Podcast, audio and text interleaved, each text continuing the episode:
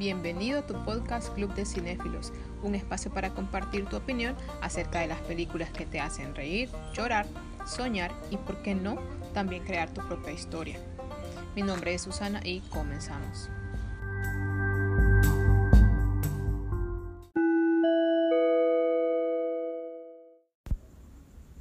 Película El Ritual, estrenada en 2017 en el Reino Unido, dirigida por David Bruckner, director estadounidense, ya con varias películas relacionadas al mismo género, de terror, horror, brujería y misterio. Ha coescrito y codirigido películas como La Señal en 2007, Southbound en 2015, The Night House 2020.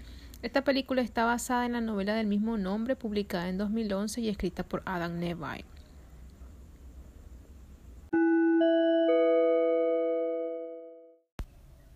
Historia. Fácil. Cinco amigos que se conocen desde la universidad deciden dónde van a pasar sus siguientes vacaciones y eligen hacer senderismo en una de las montañas remotas de Suecia.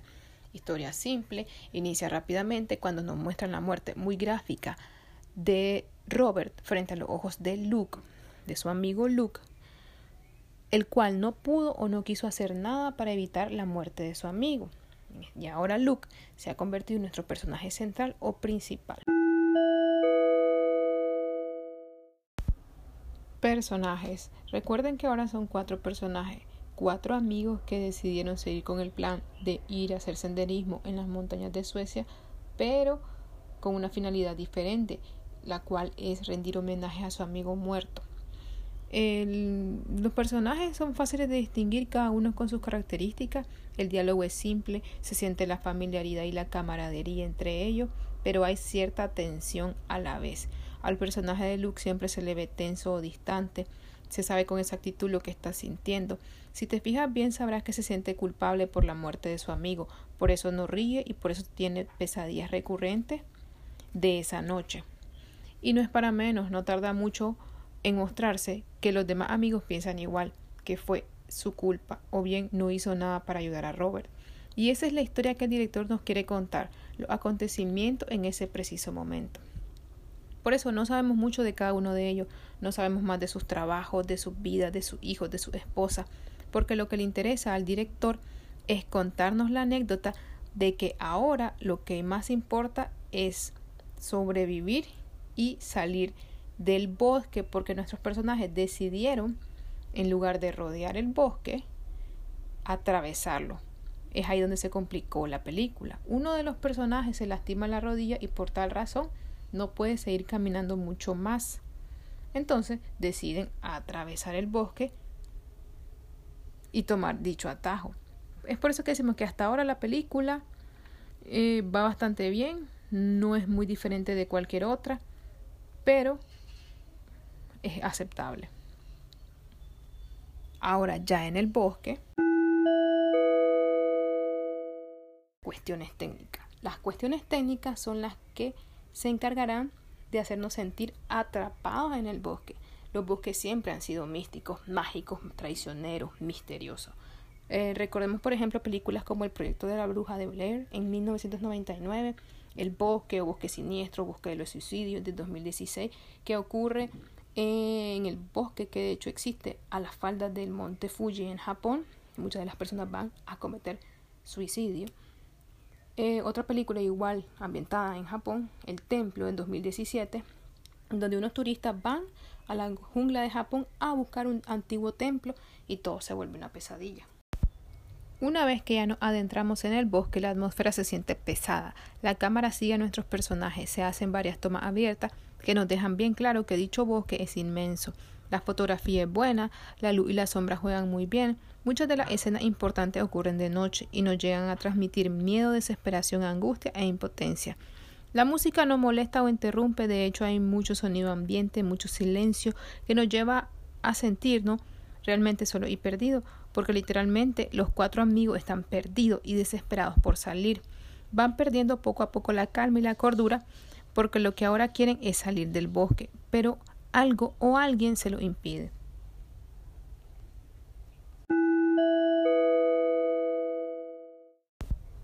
Monstruo. Algo que creo que todos los fans agradecieron al ver la película es que nos muestran en toma abierta y en todo su esplendor al monstruo nórdico llamado Yuton. Lamentablemente no nos explican mucho lo aldeano. Solo sabemos que es un descendiente de Loki, es un monstruo como en forma de alce, en forma de esqueleto, con muchos brazos y un poco tétrico. Pero precisamente por eso es que nos dicen muy poco acerca de él, porque a como le sucede a Luke, que lo que más nos genera temor es de lo que menos hablamos.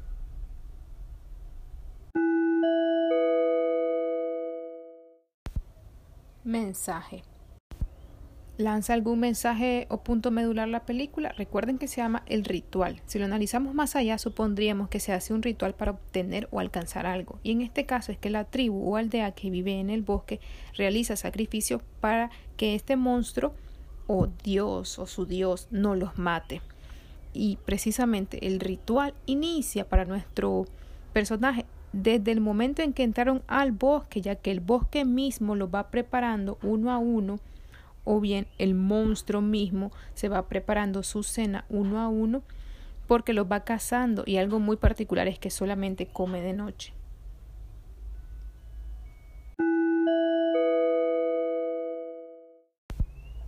Muertes.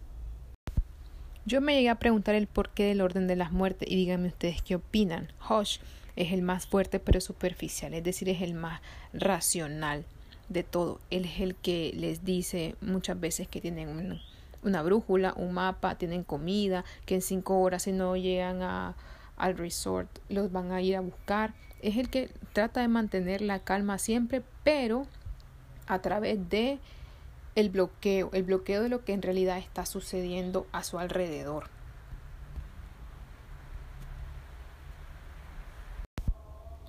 Por otro lado, Phil, quien es un poco más retraído, quien habla muy poco y de quien prácticamente no sabemos nada, pero a quien el monstruo nórdico le hizo rezarle en la cabaña para luego entrar en su cabeza y dominarlo por completo. Es el segundo en morir y de hecho costó mucho adentrarse en él. Y por último, Dom, quien es el que más expone su miedo, es un poco más quejoso, quien menciona varias veces a su esposa, demostrando su necesidad de estar con ella, miedo a no volver a verla y ansias por volver a ella. Es decir, que cada personaje nos va mostrando los más profundos miedos a medida que más adentro del bosque están. Mientras Luke, quien realmente esconde un dolor inmenso y se lo guarda para él y nadie más, es el personaje a quien el monstruo marca, ha intentado dominarlo, pero no lo logra, porque lo que Luke ya trae dentro asustó al mismo monstruo. Luke ya vive con miedo y dolor todo el tiempo, por eso no hay monstruo que lo controle.